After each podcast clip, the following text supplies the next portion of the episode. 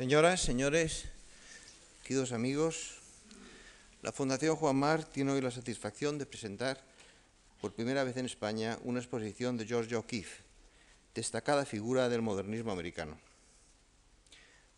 La exposición, compuesta por 34 óleos realizados entre 1919 y 1972, nos ofrece una muestra de la obra de esta emblemática pintora, especialmente admirada por sus paisajes, estudios de flores y pinturas abstractas.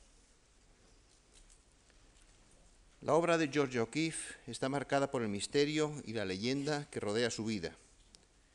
Una mujer artista de singular personalidad y de carácter fuerte que se aísla en el desierto para crear una obra intimista estrechamente vinculada a la naturaleza. En 1916 expuso por primera vez en Nueva York, en la Galería 291, una de las más vanguardistas del momento, propiedad del fotógrafo Alfred Stieglitz, gran impulsor de su obra y con quien contrajo matrimonio en 1924. Entre 1918 y 1949, O'Keeffe vivió y trabajó en Nueva York, alternando los veranos en Lake George, George y en Nuevo México, donde fijó su residencia desde 1949 hasta su muerte en 1986. Inmersa en un círculo de intelectuales, escritores y artistas de Nueva York de las primeras décadas del siglo XX, O'Keeffe logró crear una obra con identidad propia. Se caracteriza por el uso innovador del color y la forma, su capacidad de abstracción, además del equilibrio de sus composiciones basadas en las formas y ritmos observadas en la naturaleza. En el color reside la fuerza emocional que emana de la obra de O'Keeffe. Encuentra su inspiración en su entorno, en los paisajes, en las flores, en objetos próximos que interpreta desde su experiencia personal. La Fundación Juan Marc ha querido ofrecer esta muestra como continuación de otras exposiciones sobre arte americano del siglo XX que ha organizado en anteriores ocasiones, como las colectivas de Arte USA, Minimal Art, colección Leo Castelli, Expresionismo Abstracto, obras sobre el papel de la colección del Metropolitan Museum of Art, así como muchas monográficas dedicadas a de Kooning, Motherwell, Cornwell, Rothko, etc. Quisiera expresar nuestro agradecimiento a los 20 museos y galerías de Estados Unidos y Europa donde proceden estas obras que ustedes podrán ver arriba. En la organización de esta exposición quiero también resaltar y agradecer la gran ayuda, asesoramiento y dedicación de Lisa Messinger, aquí con nosotros, conservadora adjunta del Departamento de Arte Moderno del Metropolitan Museum of Art de Nueva York, especialista en O'Keeffe y la que a continuación nos va a dedicar la conferencia. Y ya para terminar, únicamente agradecerles a todos ustedes la presencia aquí esta tarde. Señoras y señores, muchas gracias.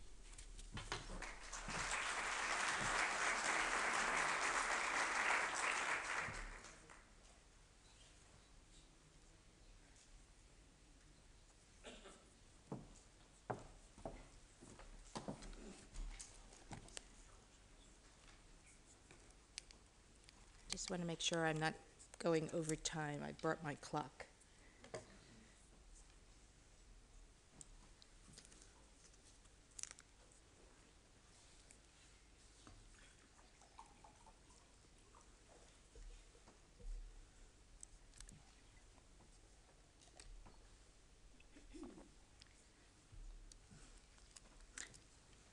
Just want to thank everyone for coming and especially the foundation for inviting me to help organize this exhibition and uh, to bring me here to speak to you tonight about an artist that I've spent a very long time uh, studying because she's represented in the Metropolitan Museum where I work by a great number of work of her paintings. So I've become very fond of her, and it's wonderful to see O'Keeffe in another country with a whole new audience. In America, Georgia O'Keeffe is practically a household name. Indeed, some might say she is an American icon, the embodiment of the nation's rugged, pioneering spirit. Her bold and colorful images of flowers, bones, and mountains decorate posters, note cards, and calendars everywhere.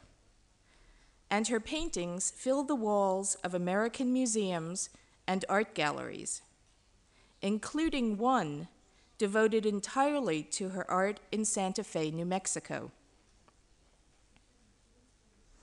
But what is known about her here in Spain, where the Foundation has organized the first ever O'Keeffe exhibition in this country?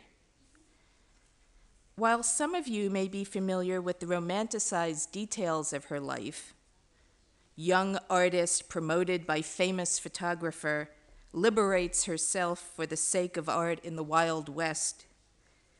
The extent of her work, which numbers almost 2,000 items, may not be known very much at all. My talk tonight will hopefully illuminate the parallels that exist between O'Keeffe's art and the events of her life, without succumbing to the pitfalls of psychobabble.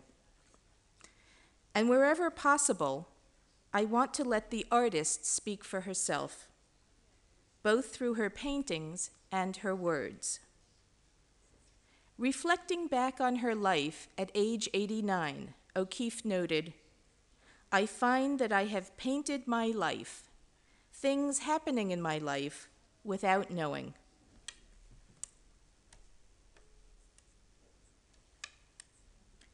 O'Keeffe's early biography was typical for a young woman with artistic talent growing up in the United States in the first decades of the 20th century. Born in 1887, she was the second of seven children. A portrait of her sister is on the left. The first 14 years of her life were spent on the family's dairy farm near Sun Prairie, Wisconsin. Population less than 800. She received some private art lessons, but her formal art training began when she was 18 years old. First at the Art Institute of Chicago, and a few years later at the Art Students League in New York. Both schools followed a classical European curriculum in which students drew from plaster casts and live models and painted still life arrangements. Her work at the time was proficient, but entirely conventional. It was assumed that O'Keeffe like other women of her generation, would become graphics designers or art teachers, both of which she did at various times between 1908 and 1918. Any expectation that she could support herself as a painter was highly remote.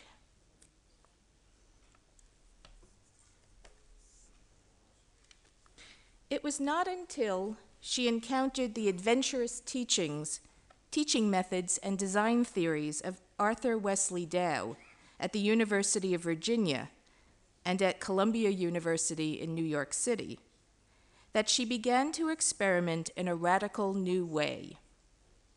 The emotionally charged works she produced were entirely abstract and executed on large sheets of paper with sticks of black charcoal. Through line, shape, and shading alone, she evoked the forms and rhythms found in nature.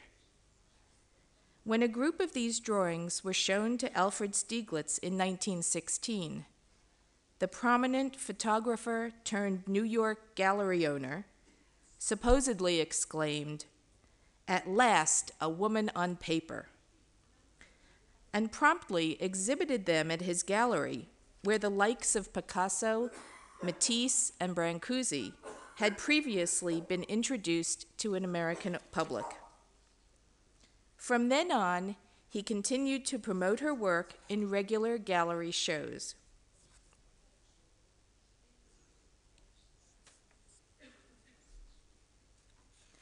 Having the weight of Stieglitz's approval behind her meant that O'Keeffe could contemplate the impossible she could become a full time artist. With assurances of his emotional and financial support, the 31 year old O'Keeffe gave up teaching permanently and moved to New York City in 1918 to begin her new career. Once there, she moved in with the 54 year old, still married Stieglitz, who left his wife and young daughter to be with her. The two married after his divorce in 1924. It was a long and complicated liaison that spanned both their personal and professional lives. These photographs are taken just about the time that they met each other, and the one of O'Keeffe is actually by Stieglitz.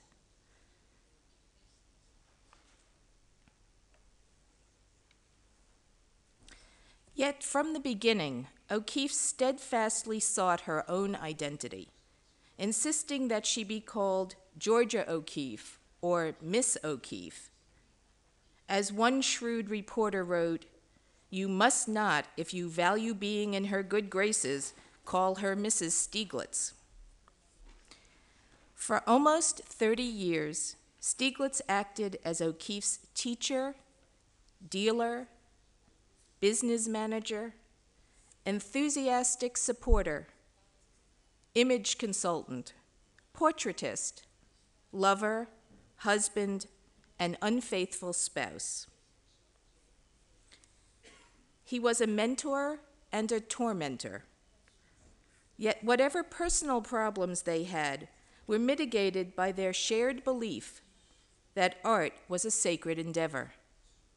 In this, they were very much kindred spirits.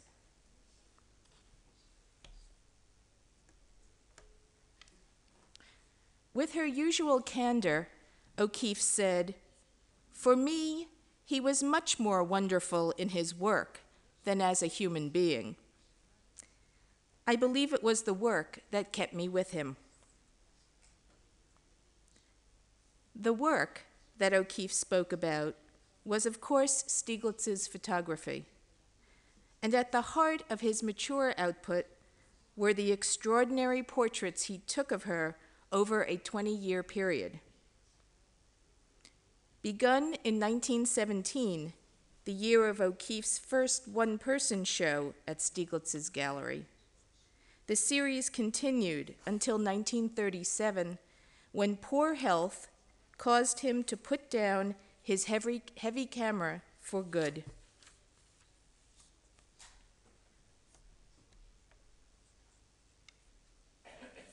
Among some 300 photographs were candid shots of O'Keeffe, full length portraits, close ups, and nudes, many provocatively posed.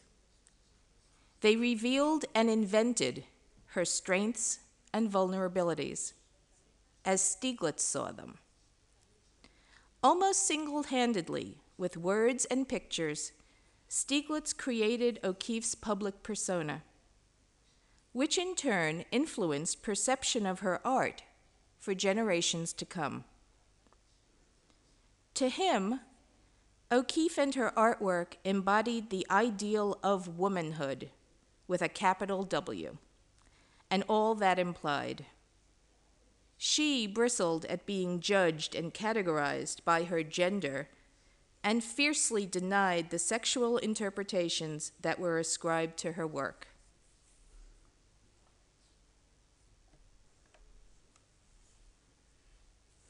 Like other artists, she wanted her importance to be based solely on the work she produced.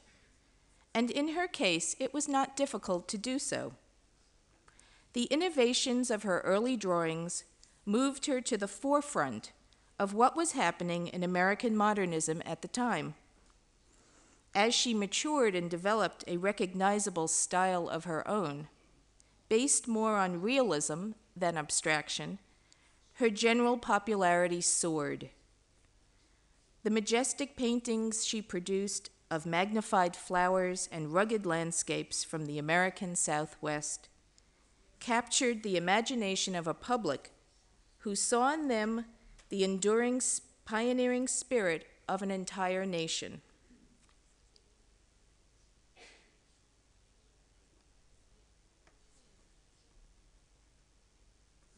O'Keeffe's art changed dramatically after she moved to New York in 1918.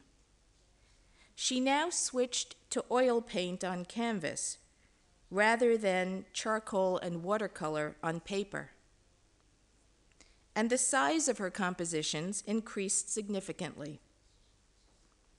Her first major series of paintings from 1919 were abstractions that were inspired by listening to music and communing with nature. The organic forms in these pictures suggested growing flowers, human anatomy, and geological formations. But exact meaning was left to the viewer's imagination. When faced with such velvety textures, sumptuous colors, and sensuous forms, most people were hard pressed not to see sexual references in these paintings. It is no wonder that O'Keeffe soon decided to reintroduce recognizable imagery into her work. Although the decision did not entirely change people's reading of her work.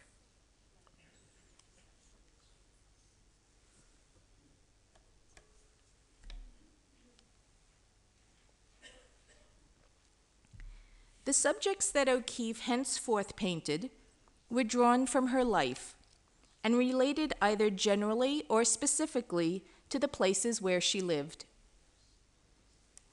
Through the process of repeatedly painting the same subject, she came to know every detail of a setting's or object's physical appearance. Throughout the 1920s, she produced an enormous number of landscapes and botanical studies that were inspired by annual trips to the Stieglitz family's summer home in Lake George, New York, about a four hour drive north of New York City. There, the couple spent several months, from spring to fall each year, working in their respective studios on the property while in the company of Stieglitz's large and very intrusive family.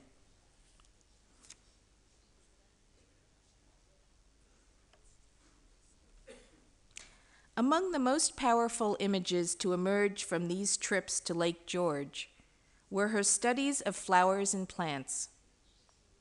At first, she painted them in simple, still life arrangements. But by the summer of 1924, she was depicting botanical subjects from close range and in much greater detail, enlarging the images to fill the entire canvas.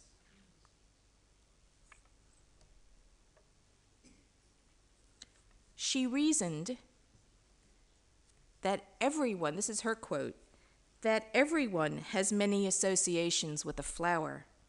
Still, in a way, nobody sees a flower really. It is so small, we haven't time. So I said to myself, I'll paint what I see, what the flower is to me, but I'll paint it big, and they will be surprised into look, taking time to look at it.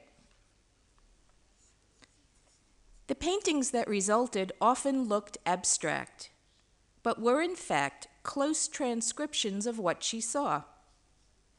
Such magnified images related to contemporary photographs by Paul Strand and Edward Steichen, among others, whose work O'Keeffe knew well.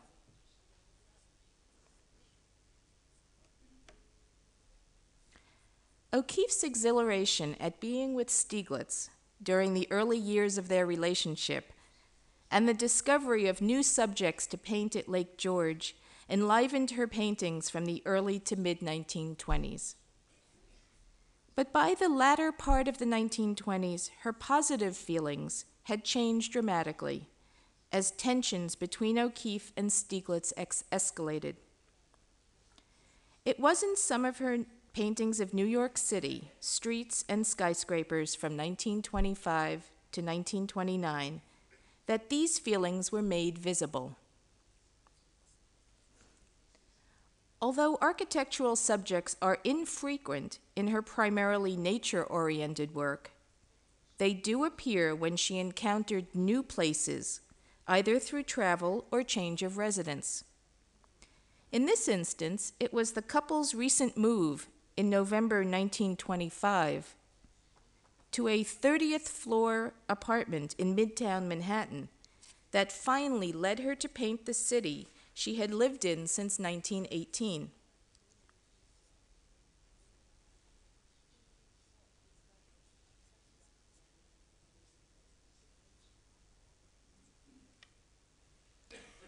While O'Keeffe's first city pictures captured the energy and excitement of living in a bustling metropolis, her later works conveyed a very different experience. Under physical and emotional stress from the strains in her marriage and the pressures of competing in the New York art world, she began to feel oppressed by the city, while at the same time she was growing impatient with the sameness of the Lake George scenery. In the two paintings on the screen, these feelings may be detected. Rather than a celebration of movement and lights or of architectural feats of engineering, O'Keeffe now presents a grim, desolate, smoke filled wasteland.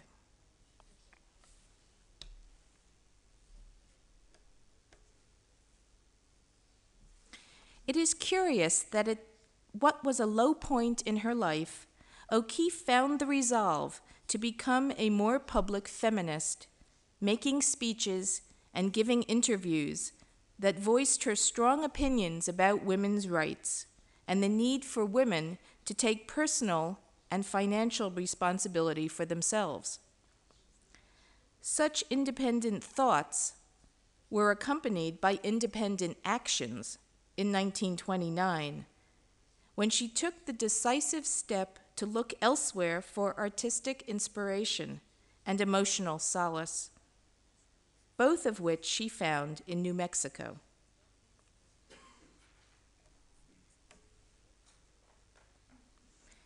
New Mexico is located in the southwestern portion of the United States, bordered to the south by Mexico and to the east by Texas. It is a rugged, rugged desert landscape, sparsely populated even today, whose terrain looks positively prehistoric. Huge mountain ranges, flat, barren plains, scrubby brush, clear light, and endless sky combine to create a magical and majestic setting. As the photographer Ansel Adams aptly described it, the skies and land are so enormous, and the detail so precise and exquisite, that wherever you are, you are isolated in a glowing world between the macro and the micro, where the clocks stopped long ago.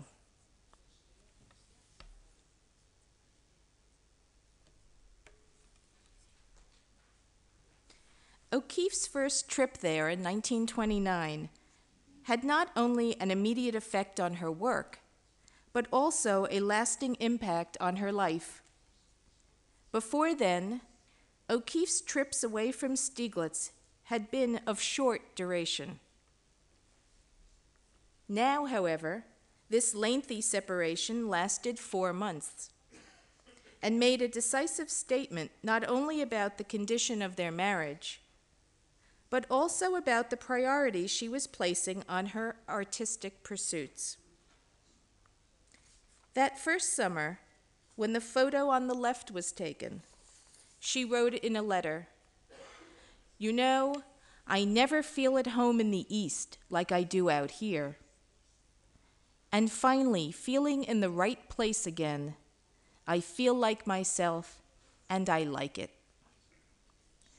Her contentment, however, was mitigated by other feelings at having left Stieglitz behind. She was, she said, divided between my man and a life with him, and something of the outdoors that is in my blood, and that I know I will never get rid of. I have to get along with my divided self the best way I can. Over the next 20 years, from 1929 to 1949, she traveled to New Mexico almost annually, staying up to six months each time, painting in relative solitude, and then returning to New York each winter to exhibit her new work at Stieglitz's gallery. It was a tedious schedule that continued until 1949, when she moved permanently to New Mexico, following Stieglitz's death in 1946.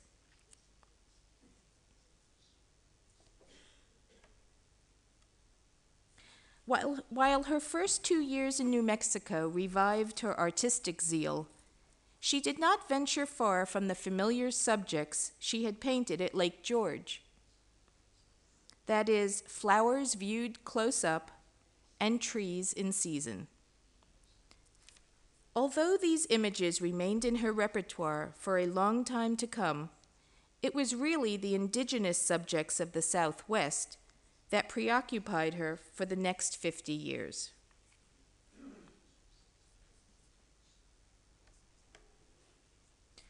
Amongst the first to grab her attention were the animal bones she found in the desert, which decorated local houses and sold to tourists as souvenirs. Ironically, her first series of cow skulls were painted not in New Mexico, but back east in her Lake George studio. To O'Keeffe, the animal skulls and pelvis bones that she painted later symbolized the eternal beauty of the desert. She wrote, To me, they are as beautiful as anything I know. They are strangely more living than the animals walking around. The bones seem to cut sharply to the center of something that is keenly alive on the desert, even though it is vast and empty and untouchable and knows no kindness with all its beauty. Painting bones, O'Keeffe said, was a new way of trying to define my feelings about that country.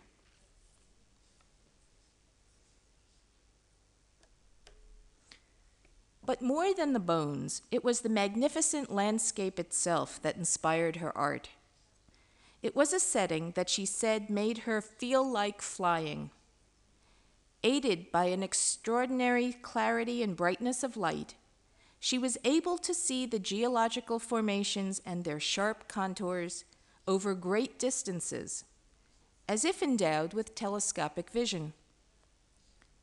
Initially, it must have been daunting to adequately capture this grandeur in paint. Many of her contemporaries had not fared well in this endeavor. Through perseverance and inventiveness, however, she devised different ways of dealing with this issue, often rethinking methods she had used before in her earlier Lake George pictures. By now, making the small seem large was easy for O'Keeffe. She had done this successfully in her magnified flower paintings. But fitting an enormous landscape into the format of an easel sized painting proved more challenging.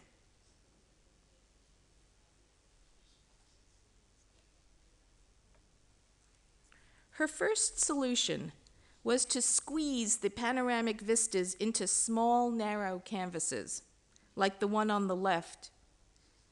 But such diminutive works give no sense of the true scale of the natural setting.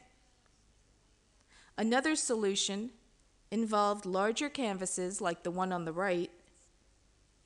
Here, the landscape was compressed into a stack of horizontal bands that shifted in color from light to dark to suggest movement into the distance.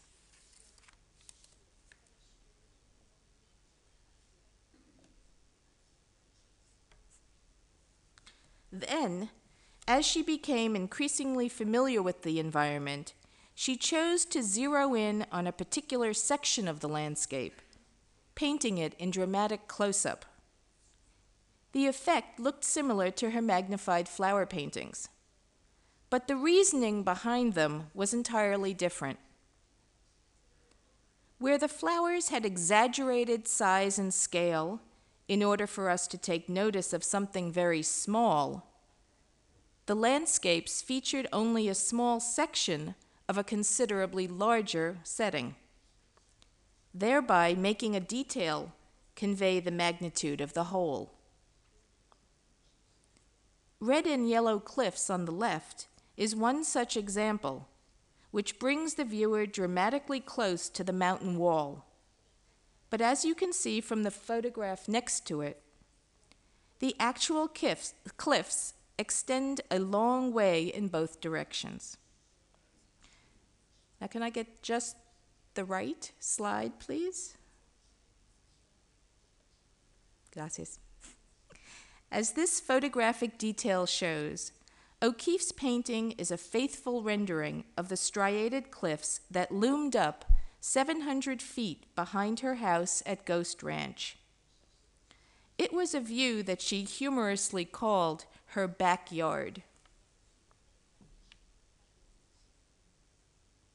And just let me, I'm sure you can see this, but when you get this in this line, it's exactly this over here. These photographs, if you notice, aren't very professional. Those I took myself, but the one, that single one of uh, New Mexico that we saw earlier, that's a professional job.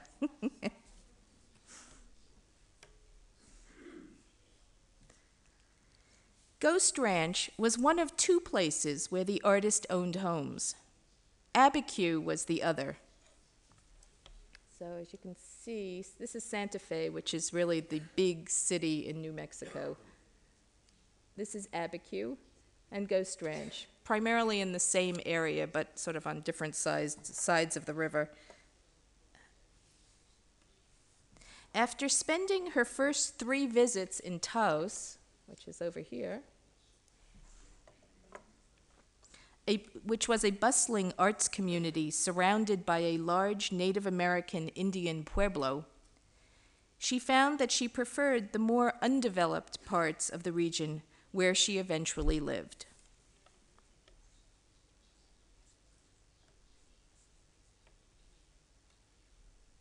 Since 1934, O'Keeffe had been spending summers at Ghost Ranch, a 21,000 acre dude ranch in the Chama River Valley. When she arrived for her annual visit in May 1936 without prior reservations, she thought she could just show up. The main guest house was filled, and she was given the owner's residence about three miles away on a lower portion of the property. Set far back off the roadway, the simple adobe building was far enough away to ensure privacy. And as O'Keeffe recalled, as soon as I saw it, I knew I must have it. Four years later, in October 1940, she purchased the house with eight acres of property. Like the surrounding landscape, her life at Ghost Ranch was rugged with food and water and provisions brought in from Santa Fe, 70 miles to the south.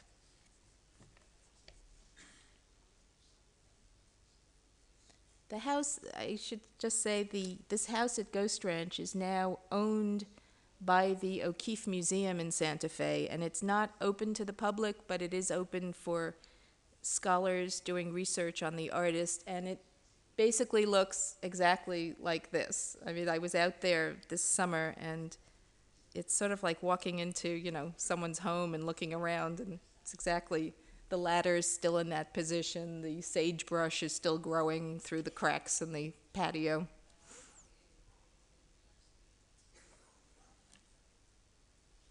To the north, south, and west were the remaining 13,000 acres of the Dude Ranch, to the east was Carson National Forest. The views were spectacular, especially from her large bedroom window, and from the roof that she reached by ladder. The front abutted a flat open plain filled with desert brush that looked toward the Cerro Pedernal in the distance. This large, flat topped mesa, seen in the distance of both these slides, dominated the skyline and appears in many of her paintings. She wrote to a friend, I wish you could see what I see out the window. The earth, pink, and yellow cliffs to the north. The full pale moon about to go down in an early morning lavender sky. Behind a very long, beautiful tree covered mesa to the west. Pink and purple hills in front. And the scrubby, fine, dull green cedars. And a feeling of much space. It is a very beautiful world. Out here, she joked, half your work is done for you.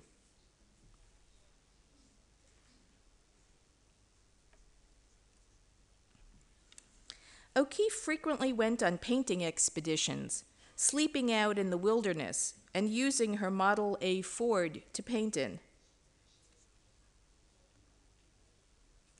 One of her favorite places to paint was a remote setting that she nicknamed the Black Place. Located about 150 miles northwest of Ghost Ranch, it was a stretch of gray hills that the artist said looked like a mile of elephants. Over a period of 14 years, from 1935 to 1949, it sparked a torrent of work that was almost unparalleled in her career. Between 1944 and 1945 alone, she completed seven canvases in the series, like the ones you see here. Sometimes they explore the site panoramically, but most often they focus on close up views of two ridges. Here, the extraneous details of the landscape are eliminated to place greater emphasis on the jagged cleft that divides the hills like a plunging spear. Such dramatic license seems to come from the artist's sense of awe in the presence of such primeval beauty.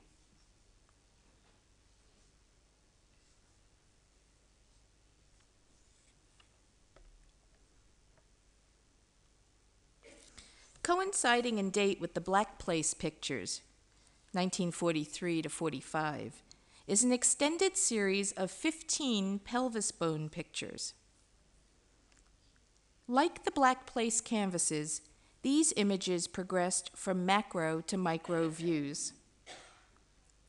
In Pelvis with Shadows and the Moon, which is on your left, O'Keeffe draws attention first to the entire pelvis bone, which monopolizes our vision, and then, almost incidentally, to the landscape elements that appear behind it, like a theatrical backdrop, including the distinctive shape of the Cerro Pedernal. One friend noted that she painted the universe through the portal of a bone. In subsequent paintings, however, she excluded all references to the land so that the viewer's gaze rested solely upon the most essential elements of the composition the empty sockets in the bones and the sky beyond. These works, O'Keeffe said, made her feel like I am going off into space in a way that I like, and that frightens me a little because it is so unlike what anyone else is doing. Although based on real objects, their abstractness and their exploration of convex and concave surfaces and solid and open spaces recalls the imagery of much of her much earlier 1919 abstractions.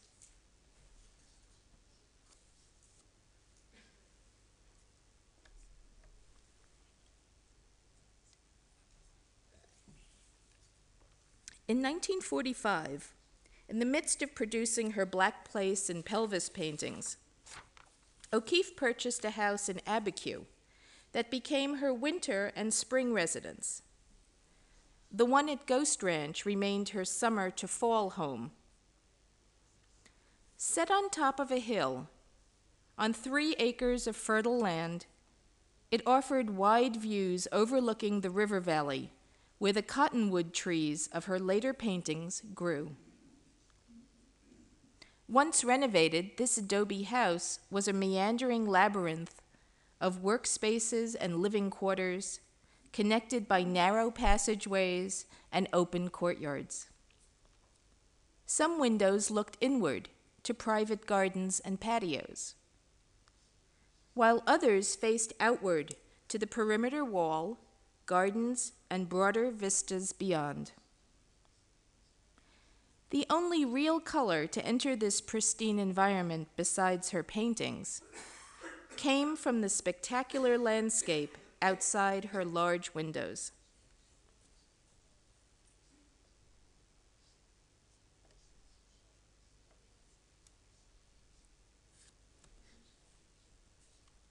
Of particular interest to O'Keeffe was the patio wall and door of the Abiquiu house.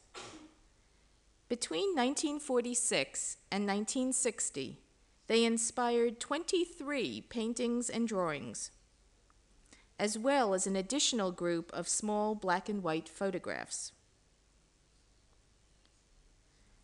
Her first patio pictures were made in the summer of 1946, just before Stieglitz's death, when extensive renovations on the Abiquiu property were beginning.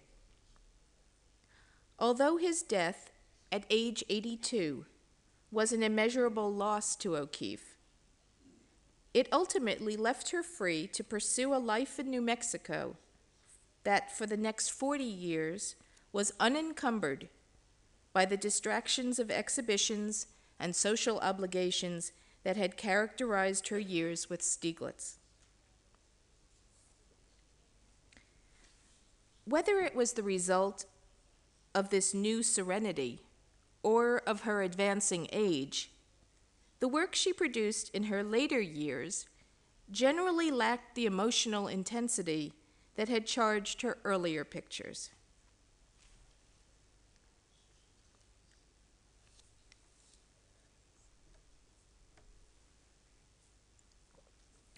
When she resumed the patio series in 1948, her paintings exuded this new Zen like simplicity in their reductive compositions and limited color schemes.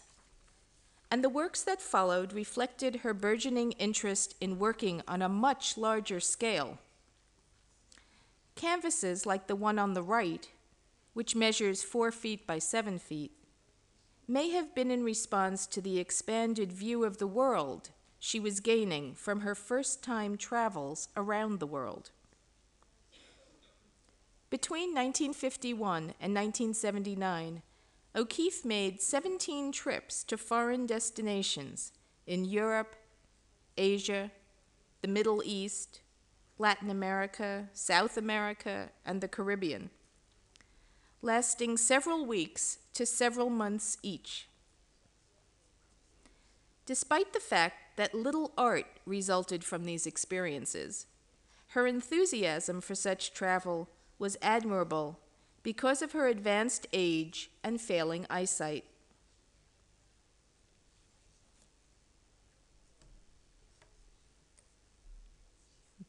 There's a, a, photo of her in one of these trips with her. If you can see her in the midst of this enormous landscape. Here she is with this little bandana on her head.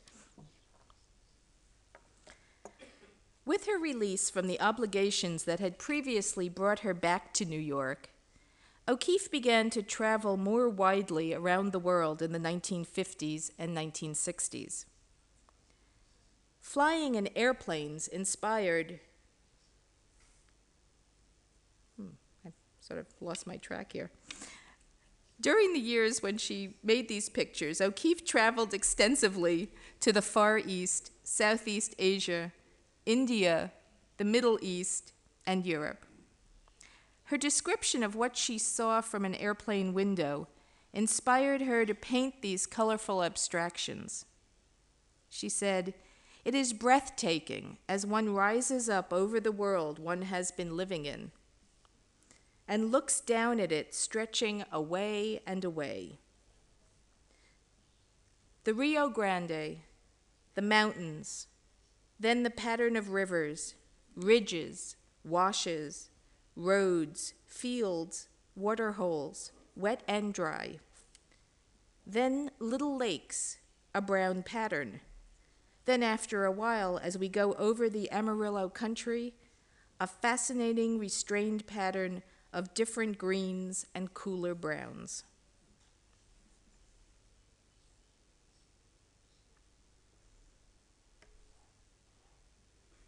More than the specific places she visited, it was her experiences in airplanes that inspired her last two major subjects aerial views of rivers, seen here, and expansive sky paintings viewed from just above the clouds. After one of her first flights, she wrote, Did I just read this? Yes, I did. Never mind. the advantages of computers are, you know, you keep moving things around, but then you forget to delete something, so we'll just go on. As the photograph on the left suggests, however, the artist may have also based her images on photographs that she took from high vantage points.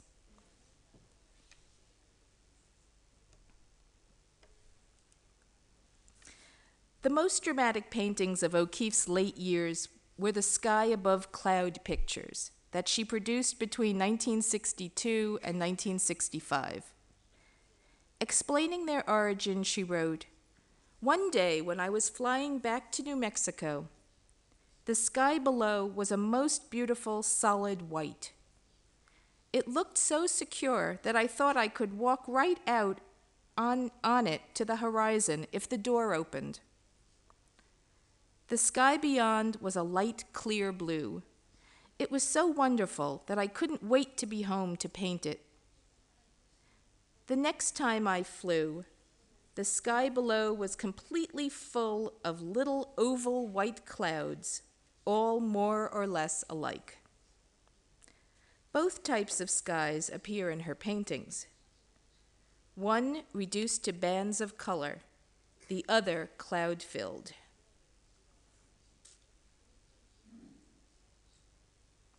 Can I get just the left side, please? Thank you. Although O'Keeffe continued to paint into the late 1970s, she endured almost complete blindness and ill health during the last 15 years of her life, which effectively ended her career as a painter. Unable to do what she loved most, O'Keeffe nevertheless remained true to the independent spirit of her art through the life she led in New Mexico. She continued to enjoy early morning walks with her dogs, tending her garden, and being surrounded by the New Mexico landscape she knew so well. When she died on March 6, 1986, at age 98, her ashes were scattered from the top of the pedernal over the landscape she had loved for more than half a century. In life, she was a formidable American artist, noted for being one of the first women to achieve critical and financial success in the modern art world, who was respected as much for her distinctive imagery as for her fortitude to pursue a dream. Almost 16 years after her death now, her art lives on stronger than ever as new people find meaning in her images.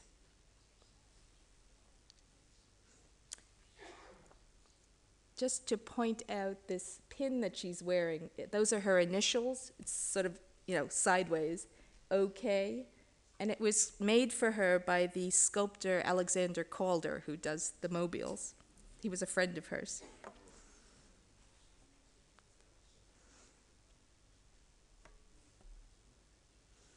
In conclusion, O'Keeffe's own words seem to sum up best what her life was all about. One works because I suppose it is the most interesting thing one knows to do. The days one works are the best days. On the other days, one is hurrying through the other things one imagines one has to do to keep one's life going. You get the garden planted. You get the roof fixed. You take the dog to the vet. You spend a day with a friend. You may even enjoy doing such things. But always you are hurrying through these things with a certain amount of aggravation so that you can get at the paintings again, because that is the high spot. In a way, it is what you do all the other things for. The painting is like a thread that runs through all the reasons for all the other things that make one's life. Thank you all for coming, and I hope you'll go see the exhibition. Thank you.